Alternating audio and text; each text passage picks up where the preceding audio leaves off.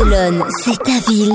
Equinox, c'est ta radio. C'est les news de Barcelone sur Equinox Radio et avec toi Cham, une bonne nouvelle pour euh, les voyageurs, les vacances, les week-ends, les prix d'avion baissent. La compagnie low cost Ryanair annonce une nouvelle baisse des tarifs en Espagne. La compagnie irlandaise a annoncé qu'elle allait répercuter la baisse des taxes aéroportuaires décidée par le gouvernement espagnol vendredi dernier, une mesure qu'elle a qualifiée de positive et qui devrait lui permettre de poursuivre sa croissance. Ryanair espère atteindre cette année les 38 millions de passagers en Espagne, soit une augmentation de 10% par rapport à 2016.